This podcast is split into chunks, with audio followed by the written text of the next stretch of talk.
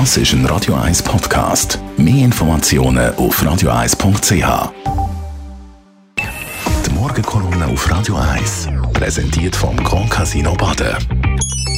Grand Casino Baden. Baden im Glück. Guten Morgen, Roger. Guten Morgen, ihr beiden. Hallo. Was weiß man eigentlich über das, was sich in Russland in den letzten Tagen abgespielt hat? Du, äh, vieles ist noch unklar und unerklärt, aber vieles erinnert an einen James Bond-Film. Nur, dass auf beiden Seiten in dem Fall Kriminelle sind, sowohl der Putin als auch der Prigozhin. Und die lügen, wie man weiß, immer.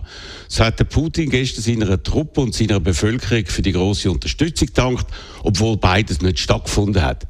Niemand ist für den Putin auf die Straße gegangen, dafür hat man am Prigozhin offen applaudiert. Und das Militär war unsichtbar gewesen, mit Ausnahme von der Luftwaffe, wo prompt Flüger und Helikopter verloren hat, wo der Prigozhin offenbar problemlos hat abschiessen können.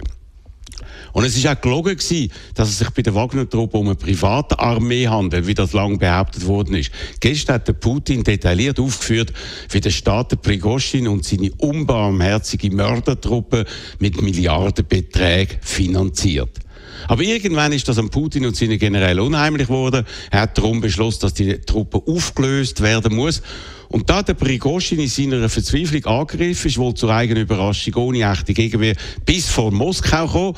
Doch dann hat er nicht mehr weiter gewusst, hat gemerkt, dass sein riesiger Konvoi auf der Autobahn locker von Barrikaden gestoppt und dann aus der Luft zerstört werden kann und ist einfach umgekehrt und abgehauen. Am Putin hat die Aktion aber so einen Schrecken versetzt, dass er noch am Samstag mit seinem Flüger aus Moskau verschwunden und für zwei Tage abtaucht ist. Und jetzt wollte er sich wieder als der starke, mächtige, unbesiegbare Führer profilieren, wo er nicht mehr ist.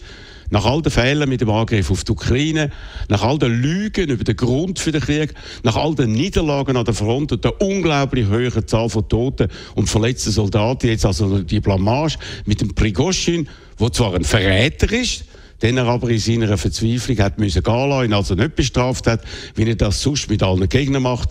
Das Zeichen für Schwäche ist für ihn wohl das schlimmste Fazit nach dem verheerenden Wochenende. Das heisst, er ist jetzt geschwächt. Ja, also von dem gehen mal alle Beobachter aus, aber das hat kaum Auswirkungen aufs Kriegsgeschehen, weil alles so schnell vorbei war. Der ukrainische Außenminister Kuleba hat gestern Abend gesagt, dass der Aufstand noch mindestens 48 Stunden länger hätte müssen dauern und bei den russischen Soldaten an der Front für so viel Verunsicherung zu sorgen, dass es eine echte Verbesserung für die ukrainische Seite gebracht hätte. Und so geht das alles weiter wie vorher, wenig Bewegung an der Front, weitere russische Terroranschläge gegen die ukrainische Bevölkerung Bevölkerung, wie gestern Abend in Kramatorsk und das Rätselraten über die Evgeny Prigozhin, seine neue Rolle in Belarus und die Frage, ob das alles noch länger überlebt. Ich tippe darauf, eher nicht. Denn etwas kann Putin wirklich gut. Seine Gegner vergiften, einsperren, umbringen und so zeigen, dass er immer noch viel Macht hat. In allem anderen aber ist er kläglich gescheitert. Die Morgenkolumne von Roger Schawinski gibt es zum Nachlesen auf radio1.ch. Die Morgenkolumne auf Radio 1.